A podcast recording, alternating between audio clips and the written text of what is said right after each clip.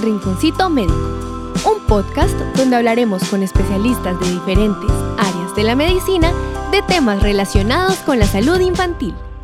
Nuestro invitado de hoy, doctor Saulo Molina, ginecobstetra de la Universidad del Rosario, especialista en medicina materno-fetal de la FUCS, fellow de cirugía fetal y terapia fetal invasiva del Baylor College of Medicine, magíster en investigación y docencia universitaria, Universidad Sergio Arboleda.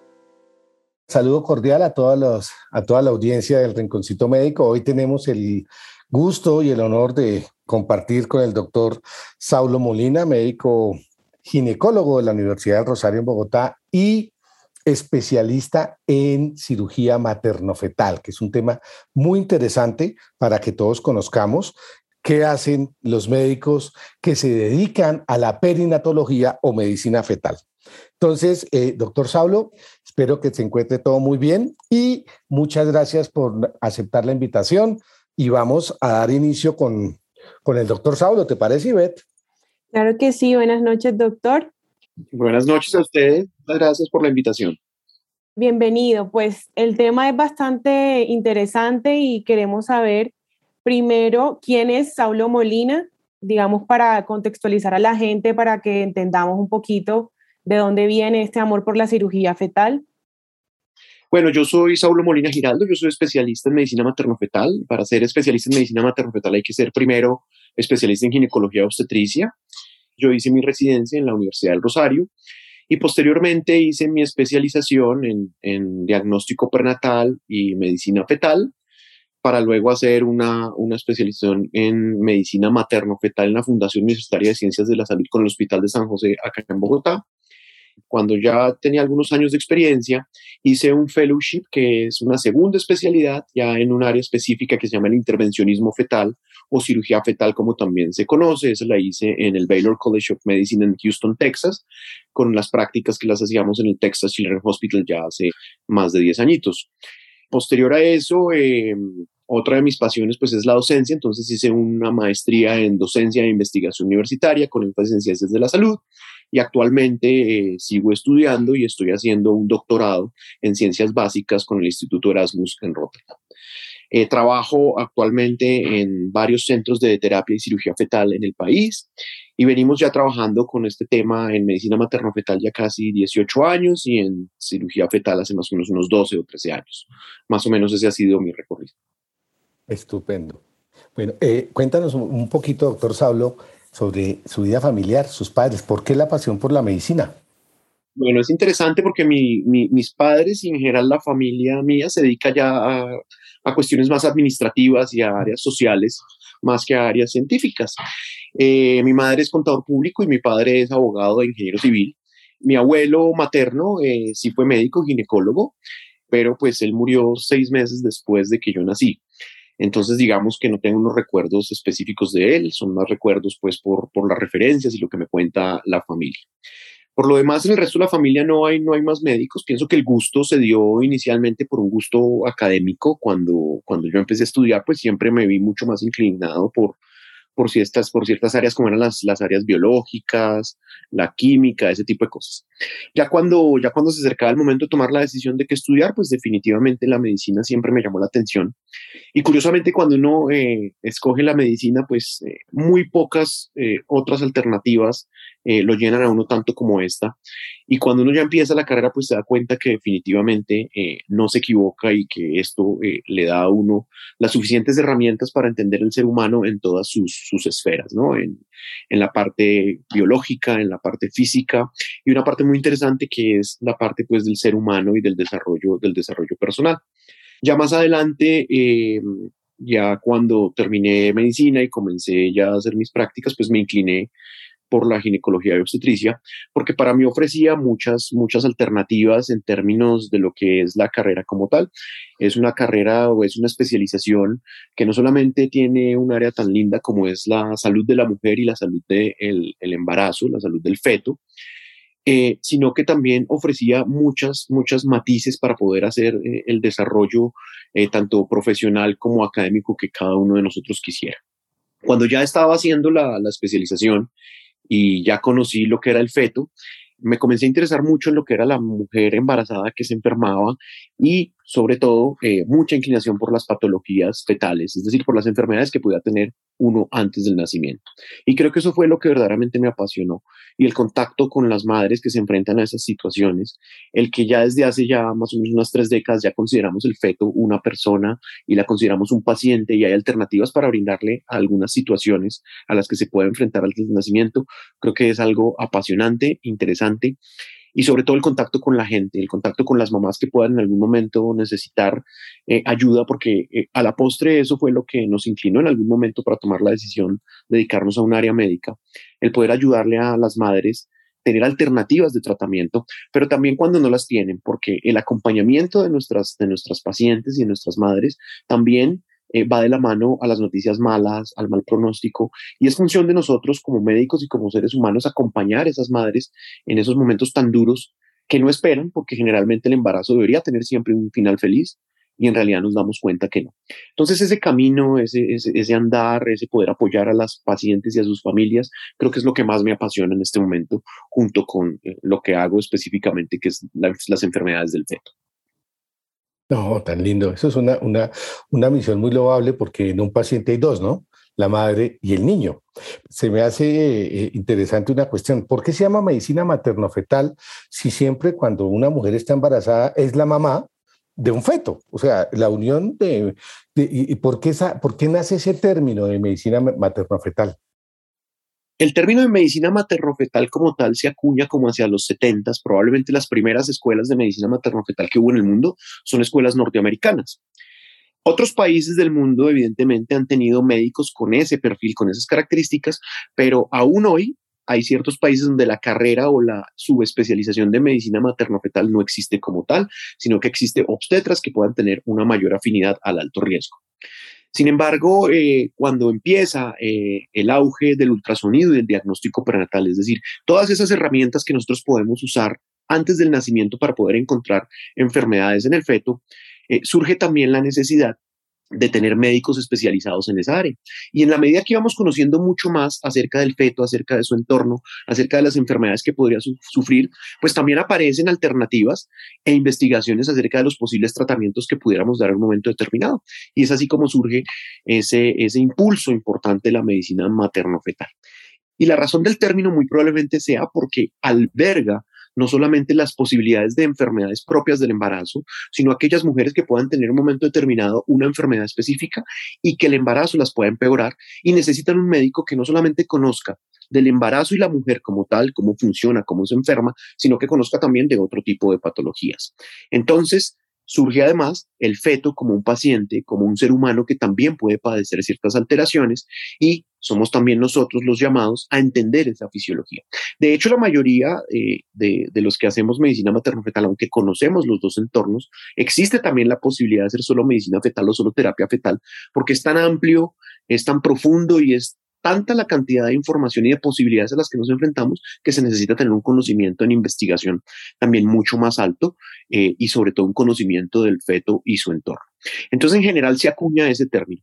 Y eso es bien interesante, Rafa, porque fíjate que em, en Colombia existe el alto riesgo y la medicina de alto riesgo para atención materno-fetal desde hace muchos años. Eh, probablemente desde los 80 eh, comenzaron a llegar los primeros médicos educados en el exterior a implementar este, esta especialidad acá. Pero más o menos hacia la década del 2000 eh, surgen ya las residencias eh, o la especialización formal de medicina materno-fetal en nuestro país, lo cual nos pone eh, como grandes pioneros en Latinoamérica y en la región, en el área académica, educando cada vez más médicos que se dediquen a esta área, médicos ginecobstetras que se dediquen a esta área y que lleguen a esa profundidad que necesitamos para mejorar el resultado de nuestros bebés y nuestras mamás. Ok, es muy clara esa, esa explicación, porque para una persona que desconozca por lo menos del término completo, siempre considerará que un médico materno-fetal es un ginecólogo y no que es un ginecólogo un ginecobstetra, perdón, especializado en patologías excepcionales del embarazo, para ya sea con alteraciones de la madre o con alteraciones del feto. Sí, mejor definición no habías podido dar acerca de la medicina materno-fetal. Creo que es exactamente eso, Rafa. Perfecto. Doctor, y una pregunta.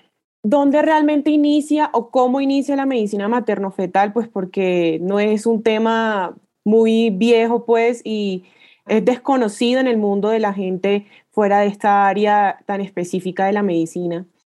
Bueno, como lo referí en la, respuesta anterior, muy probablemente desde el mismo momento en que surge la obstetricia, que es la, atención pues, de los tiempos eh, del embarazo, las enfermedades del embarazo y sobre todo las complicaciones del mismo con la atención del recién nacido, eh, desde el mismo momento en que aparece la enfermedad, pues aparece eh, la preocupación del ser humano por poder atender ese tipo de situaciones.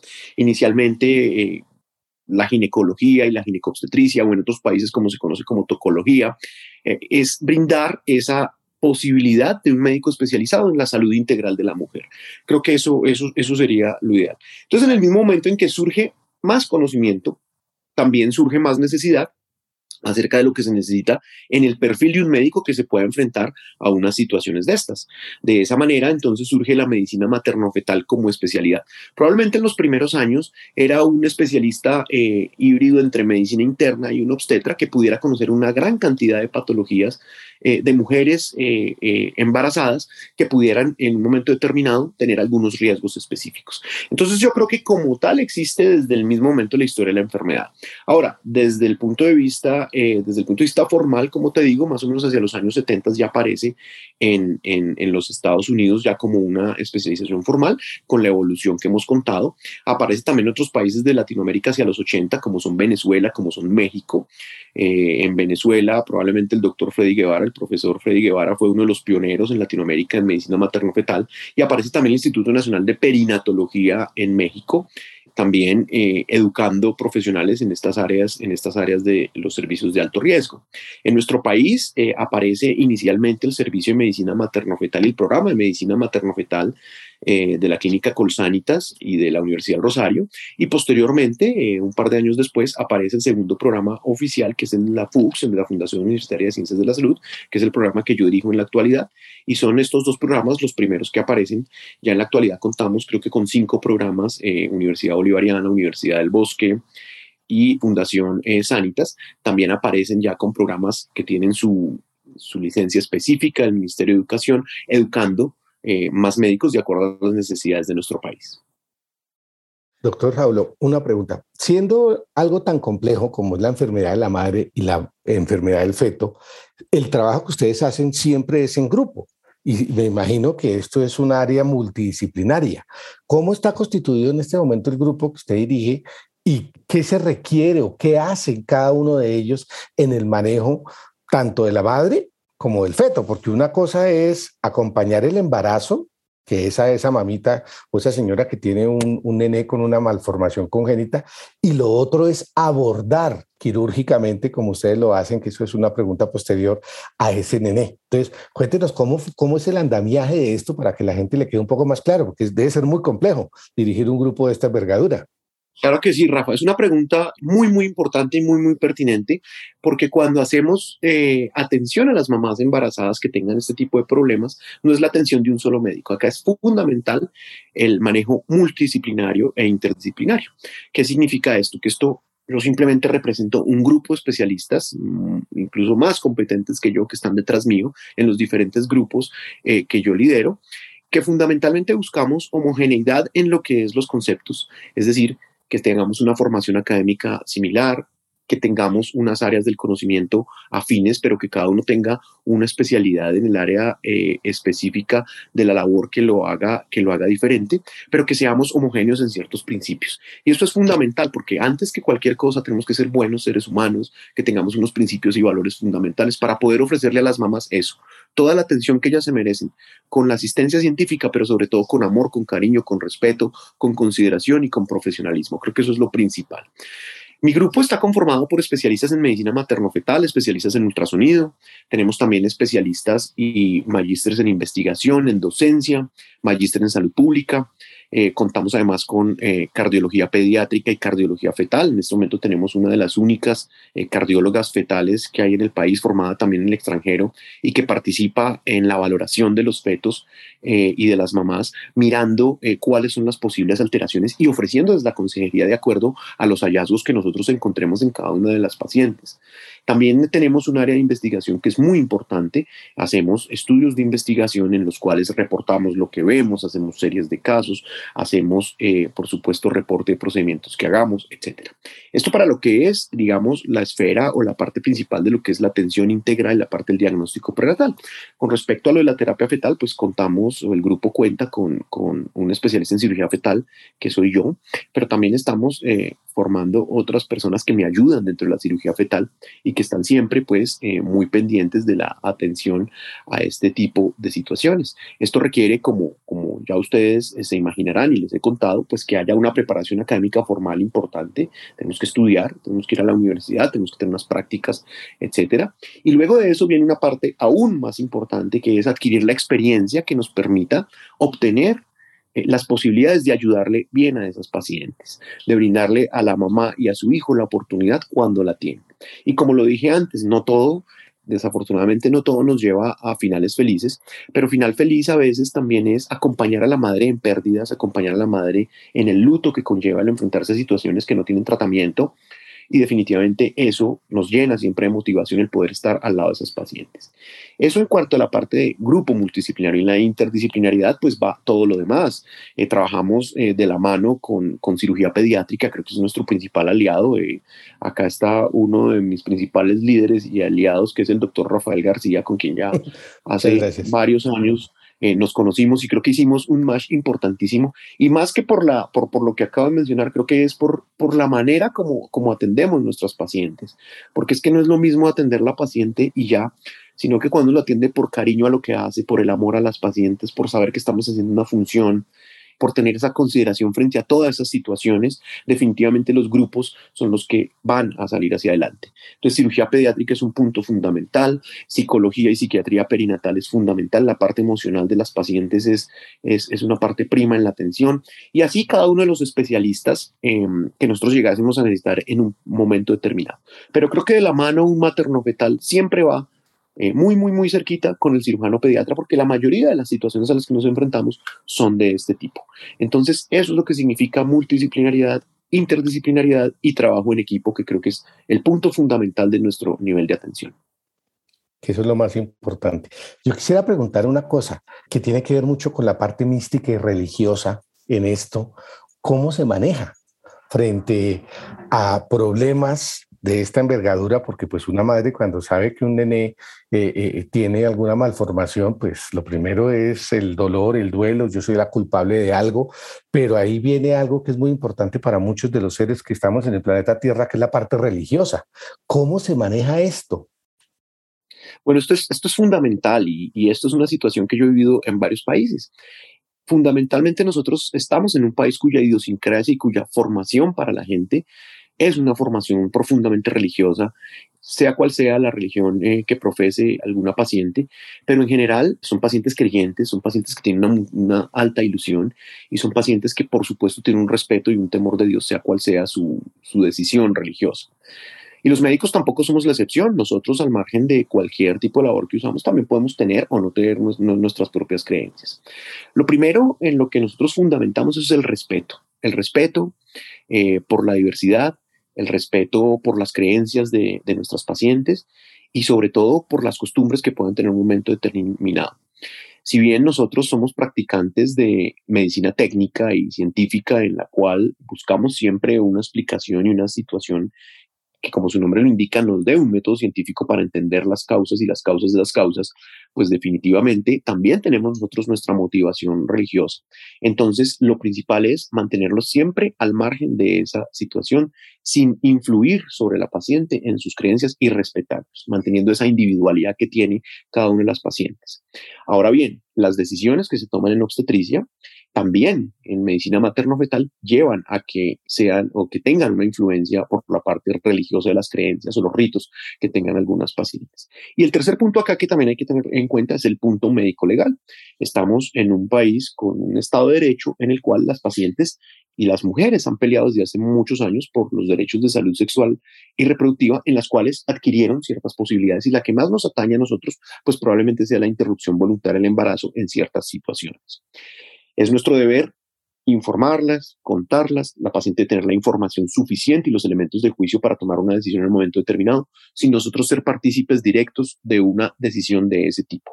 Nosotros brindamos la información completa, suficiente, equilibrada, ecuánime y sobre todo balanceada para que la paciente, ella en conjunto con su familia, si así lo requiere, a veces las pacientes se apoyan en familia, otras veces son señoras solas, o simplemente otras veces mantienen su individualidad ellas con esos elementos que nosotros les damos deben tomar una decisión apoyados en la información que nosotros les damos. Entonces, eh, como lo dice el doctor García, es fundamental. Las creencias además nos ayudan mucho a que la paciente entienda ciertas situaciones a las cuales después le puede estar pasando. Todo con un equilibrio, todo sin ir a los extremos, pero definitivamente siempre fundamentados en el respeto por la individualidad de cada una de nuestras pacientes. Estupendo, muchas gracias. Doctor, de acuerdo a todo esto, digamos lo que nos ha contado en Colombia, ¿cuál es el alcance que tiene la cirugía materno-fetal en este momento? Digamos, ¿qué patologías se están tratando de acuerdo a toda la tecnología y todo el avance que tenemos nosotros en el país?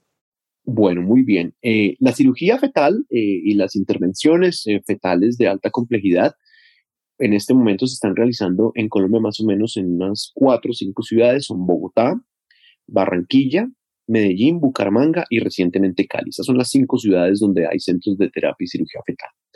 Son cinco centros eh, o seis centros, sumando dos que hay en Bogotá, que son suficientes para la frecuencia en la que se pueden presentar este tipo de malformaciones o alteraciones que nosotros podemos tratar con cirugía. Desafortunadamente, no todas las alteraciones congénitas, es decir, no todas las alteraciones que aparecen antes del nacimiento son susceptibles de algún tipo de terapia. No obstante, Existen, de acuerdo al Código de Procedimientos en Salud de nuestro, de nuestro país, 46 procedimientos de alta complejidad que nosotros podemos brindar, entre los cuales yo les podría decir que son más o menos unos 10 o 12 los más frecuentes.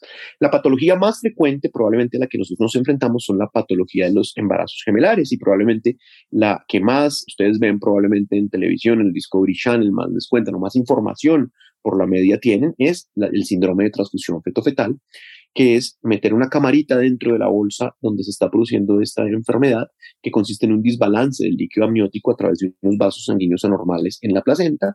Nosotros entramos ahí, identificamos esos vasos anormales y los fulguramos, o sea, los quemamos, bloqueamos el paso de sangre de un lado al otro con un rayo láser y al final del ejercicio tenemos unos resultados con unos bebés gemelos que esperamos que siempre salgan adelante. Existen otras patologías como alteraciones eh, de las masas pulmonares, alteraciones cardíacas, existe también las alteraciones del tracto gastrointestinal, o sea, del tracto digestivo, como por ejemplo una patología que se llama la gastrosquisis, que también la operamos con mucha frecuencia. Somos uno de los grupos en Latinoamérica con mayor experiencia en este tipo de cirugías, con los resultados eh, perinatales, o sea, resultados de bebé bien, muy, muy, muy importantes, con eh, una tasa de efectividad también muy alta. Y existe también la posibilidad de operar aquellos pacientes que, que, vienen con una enfermedad que se llama mielomeningocele o espina bífida, que consiste en una hernia de la espalda que produce una alteración en el cerebro y en el cerebelo, en el sistema nervioso central. Estas patologías las podemos operar in útero, es decir, antes del nacimiento, y lograr también unos resultados perinatales que sean satisfactorios. Entonces, como ven, si bien son limitadas con respecto a la gran cantidad de enfermedades prenatales que puedan existir, sí son suficientes para poder en este momento brindarle a nuestros pacientes la oportunidad que merecen. Con respecto al alcance que tiene en, nuestros en nuestro país, en este momento en nuestro país estamos ofreciendo todas las alternativas terapéuticas que se ofrecen en el mundo en las unidades de cirugía fetal establecidas como estándar de cuidado. Claro, en otras latitudes tienen la oportunidad de investigar directamente otras, otras nuevas metodologías, pero nosotros tenemos ya, con estos 12 años de experiencia en cirugía fetal, la posibilidad de brindarle a las pacientes la oportunidad con las terapias de la más alta calidad, de la más alta condición científica, con el fin de mejorar los resultados perinatales. Entonces, A nivel mundial estamos muy, muy bien y a nivel latinoamericano somos vanguardistas como país y como centro.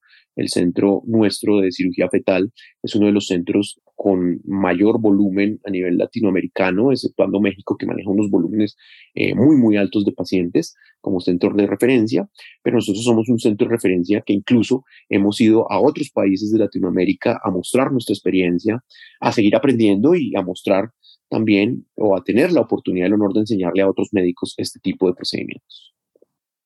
Es formidable escuchar que nos acaba de decir el doctor Saulo que estamos a nivel de la vanguardia mundial, porque pues siempre pensamos que Latinoamérica, pues como decía una canción de los prisioneros, es un país al sur de los Estados Unidos. Y estar nosotros al frente de esto es muy gratificante.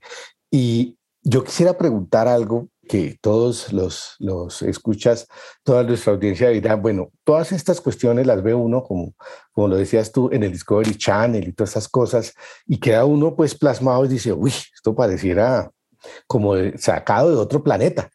Pero cuando uno coloca los pies en la Tierra dice, pues sí, parece otro planeta, pero todavía nos falta mucho. ¿Qué falta por venir o qué crees tú que viene de aquí para adelante en la cirugía materno-fetal? Bueno, en la cirugía fetal, y lo que tú dices es muy cierto, Rafa, y es que la medicina y la medicina materno-fetal y la cirugía fetal no es la excepción en nuestra área, nunca para de la investigación. Siempre estamos buscando mejorar los métodos existentes para mejorar los resultados y buscar nuevos métodos para nuevas alternativas en otras patologías que existen.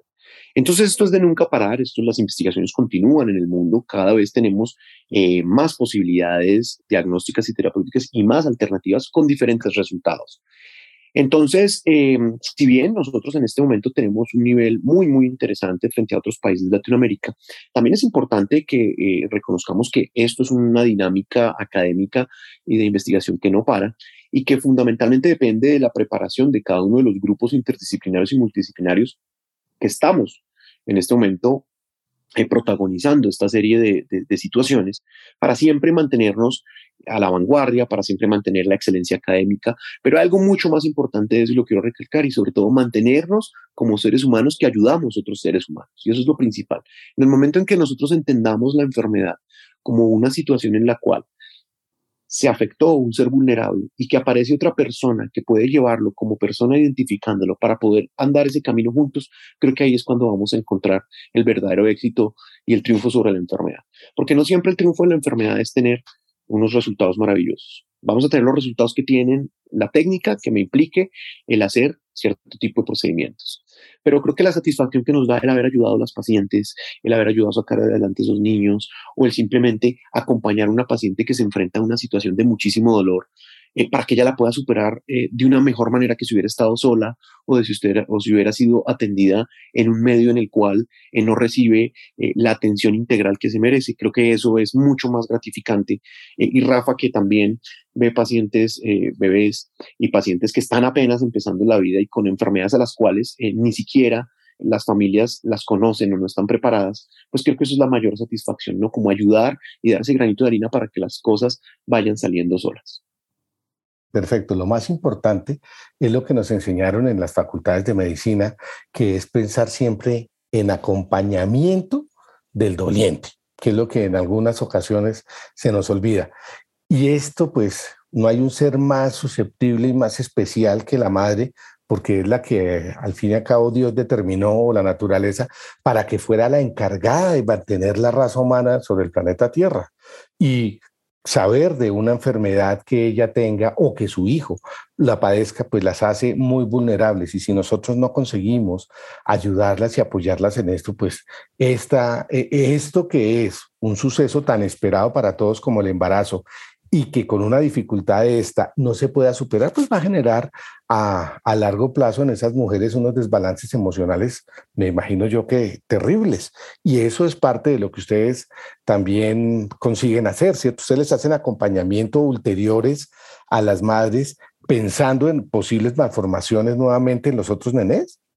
Claro, no solamente, no solamente nosotros hacemos el diagnóstico, sino que ofrecemos un acompañamiento global a la paciente en todas sus esferas. No solamente en la parte de salud de ella y del bebé, sino también su parte emocional que la consideramos fundamental. Nosotros trabajamos con psicólogas especializadas en salud perinatal que nos ayudan a dar esas noticias, ayudar a la paciente a que tome sus decisiones, a que entienda a qué nos vamos a enfrentar. Y esto es fundamental, esa parte emocional y humana que todos, que todos tenemos cuando, cuando nos enfrentamos a una situación eh, tan delicada como esta. Y por supuesto, después del nacimiento o después de que hicimos algún tipo de terapia o cirugía, hacemos un seguimiento de los bebés esto, esto crea un vínculo, Rafa, ¿no? Tú sabes que después de ver una paciente y acompañarlo durante todo el embarazo, una situación tan difícil como esta, crea muchos vínculos con las pacientes y esto también es muy hermoso porque mantenemos ese vínculo, la paciente nos busca, nos muestra el bebé, hacemos eh, digamos, la parte que nos corresponde, la parte administrativa para que obtenga sus citas con otros especialistas, etcétera. Pero lo más lindo es cuando viene la mamá con su bebé y nos muestra, nos muestra cómo va en su tratamiento, cómo va evolucionando, nos muestra además a qué se tuvo que enfrentar o cuando viene a buscar por más ayuda también, ¿no? Cuando, cuando quiere, miren, no puedo sola, vamos todos, necesitamos más apoyo y eso es fundamental, es crear esas redes de apoyo, crear esas redes que se prestan no solamente con el apoyo que les damos como médico, como seres humanos, sino el buscar otros grupos de mamás que hayan tenido situaciones parecidas para poder apoyar a estas mamás que están empezando con esa situación. Y por supuesto, en los futuros embarazos, ¿no? La mayoría de estas patologías ocurren en mujeres en edad reproductiva, mujeres jóvenes que han tenido este traspiés, pero que probablemente vayan a querer tener más, más familia, tener otros bebés, y siempre surge la preocupación, mi otro bebé va a tener lo mismo que tuvo ahora, entonces ahí es cuando nuevamente acompañamos, diagnosticamos, hacemos los estudios que sean necesarios para que logremos, por supuesto, los mejores resultados en la medida de lo posible.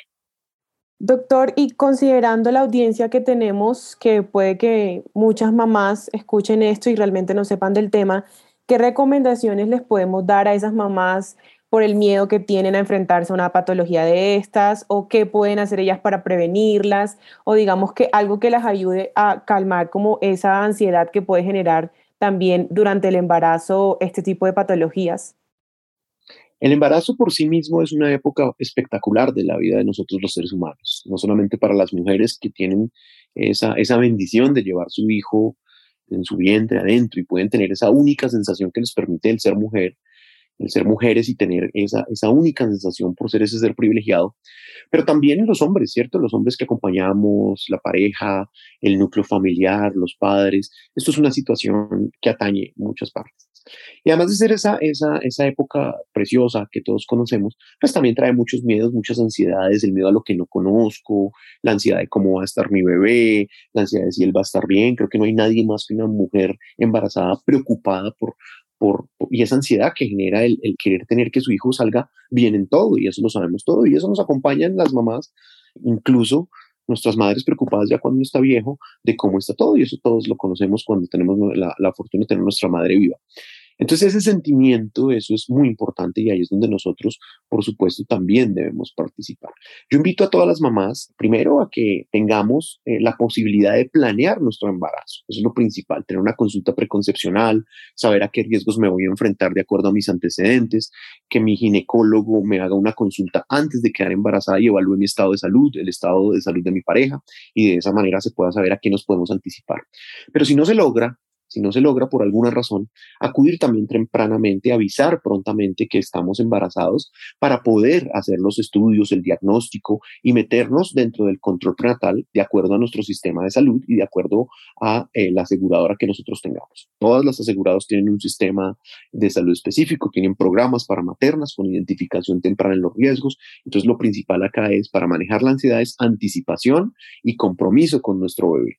Entonces, si estamos comprometidas con el embarazo, nos vamos a poder poner en manos del especialista pronto que nos haga nuestro control prenatal y de esa manera tratar de buscar la mayor cantidad de riesgos para tratar de minimizar esas consecuencias.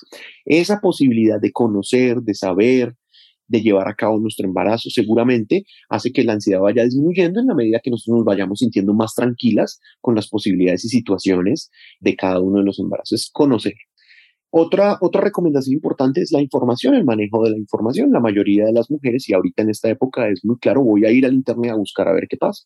Pero la información del Internet, recuerden que no siempre viene lo suficientemente filtrada, entonces tenemos que ser muy cuidadosos con eso y asesorarnos también con nuestro médico de qué es cierto y qué no es cierto, que sean páginas serias, que sean eh, unos contactos adecuados, que me brinden información, que me nutra como mujer, que me ayude en mi etapa de embarazo, pero que no me llene más de confusión y no me llene más de miedos y ansiedades. Creo que con esas recomendaciones podemos ir paso a paso en nuestro, en nuestro embarazo y lograr disfrutar y gozarnos esa edad tan maravillosa o esa etapa tan maravillosa que es estar embarazados eh, con todo lo que esto ataca.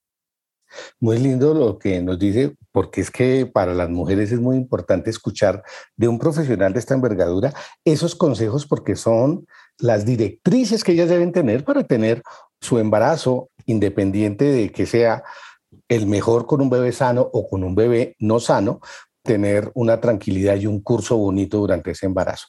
Yo creo que estamos inmensamente agradecidos. Yo quiero decirle a todos nuestros oyentes soy una de las personas afortunadas de poder participar en este grupo, como lo dijiste, de este grupo multidisciplinario de cirugía materno-fetal que hemos tenido la oportunidad de ayudar en muchos casos y sobre todo poder decir con orgullo, como lo dices tú, y esa es la parte más bonita de todo esto, con esa emoción de poder nosotros cambiarle el curso de la vida a muchos nenes, a muchos bebés que muy seguramente hace unos años no hubieran tenido la posibilidad de sobrevivir. Y yo creo que eso es lo que nos hace a nosotros los que nos dedicamos a la salud, pero especialmente a este pedazo tan importante o esta porción tan grande de la medicina que es la cirugía materno-fetal, brindarles una oportunidad a esos bebés. Y eso es lo que nos hace grandes desde el punto de vista espiritual y profesional. Yo quiero agradecerte, Saulo querido, por, por haber aceptado esta invitación, porque has aclarado muchas cosas interesantes para todas las personas que nos oyen. Ojalá esta sea una de muchas más charlas que podamos hacer de cosas específicas. Nosotros vamos a dejar en nuestras redes sociales para que las personas se comuniquen con nosotros y sobre todo dejaremos los lugares donde puedan ubicar el grupo que tú tienes y que tú bien diriges para que puedan consultar y saber de las personas que tienen experiencia tan gigantesca como la que tiene el grupo que tú diriges para poderlos ayudar en estos momentos tan difíciles de estos embarazos que son complicados. Muchísimas gracias, Rafa. Pues para mí eh, fue un, inmerecido honor el poder estar acá con ustedes y cuenten conmigo en lo que necesiten. Eh, y no me queda más sino agradecerte a ti siempre esta oportunidad y, la oportunidad que tenemos de trabajar juntos. Creo que hemos conformado un equipo espectacular y refleja esto, ¿no? Que las cosas con amor y con, y con empeño eh, van por encima de muchas otras y sobre todo logrando estos resultados. Y agradecerle a, a y a Isa pues la posibilidad de estar acá y por supuesto cualquier cosa que necesiten, eh, yo siempre voy a estar a disposición de ustedes para aclarar, complementar o aprender de ustedes porque creo que este espacio también me lo he gozado muchísimo Muchísimas gracias, doctor. Muchas gracias y agradecerle de nuevo a la ingeniera de sonido, que como lo hemos dicho en los otros capítulos, está en el otro lado del mundo, en Australia, y se encarga de dejar que estos sonidos de este rinconcito médico queden de una manera impecable para toda nuestra audiencia. Mil gracias, hablo de nuevo, mil gracias, Iber, y para todos un abrazo muy grande, que estén todos muy bien. Muchas gracias. Muchísimas gracias, les envío un abrazo. Muchas gracias. Gracias por hacer parte de este rinconcito médico. No olvides suscribirte y compartir para que esta comunidad siga creciendo y sigamos aprendiendo de salud infantil.